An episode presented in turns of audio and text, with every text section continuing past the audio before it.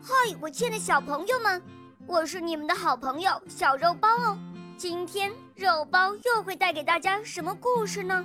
小朋友们，你们准备好了吗？准备好啦！那么我们的故事就要开始喽。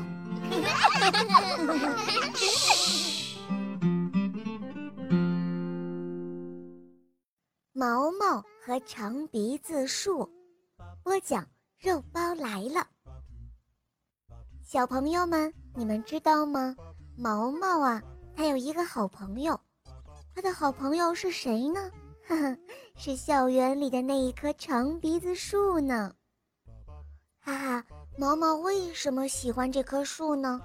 对，就是因为这棵树有一个光溜溜的长鼻子，长鼻子树。用长长的鼻子跟毛毛说话，用长长的鼻子跟毛毛握手。这一天，长鼻子树对毛毛说：“哦，亲爱的毛毛，我只跟你一个人交朋友。别人走到我身边，我就会把长长的鼻子藏起来。这是为什么呀？”毛毛问。“因为，因为我怕淘气的小孩子。”用小刀刻我的长鼻子呀，长鼻子树说。毛毛点点头，他会为好朋友的长鼻子保密的。这一天，毛毛不小心一脚踩进了水坑里，他的袜子被浸得湿透了，穿在脚上非常的难受。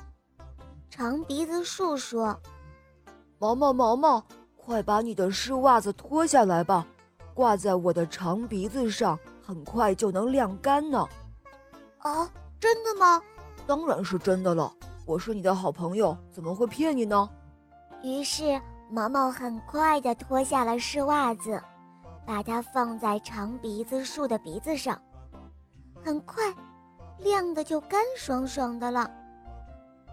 冬天悄悄地到来了。冻得长鼻子树不敢伸出它的长鼻子。学校放假的这一天，长鼻子树还是哆哆嗦嗦地伸出了它那冻得通红的长鼻子。它跟毛毛握了握手，毛毛在长鼻子树的身上系了一块花花手绢。他想，这样长鼻子树就会暖和一点了。亲爱的毛毛，我们明年春天再见哦。长鼻子树说：“嗯，好的，明年春天我一定来看你。再见，我的好朋友。”毛毛挥挥手跟长鼻子树告别。就在第二年的春天，毛毛又奔跑着来上学了，他又长高了一点儿。而且还长胖了一点儿。毛毛跑向长鼻子树的面前，他一下呆住了。长鼻子树的长鼻子上长出了几片嫩嫩的叶子，绿绿的，毛茸茸的。你变了，长鼻子树！毛毛说着，眨着大大的眼睛看着长鼻子树。哈哈，你也变了，毛毛。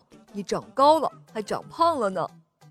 长鼻子树笑着说：“长鼻子树，我们还是最好的朋友。”那当然了，我们永远都是最好的朋友。毛毛高兴的抱住了长鼻子树，两个朋友就这样抱在一起，开心的笑了。亲爱的小朋友们，今天的故事就讲到这儿了。更多精彩的故事，请搜索“肉包来了”，加入我们吧！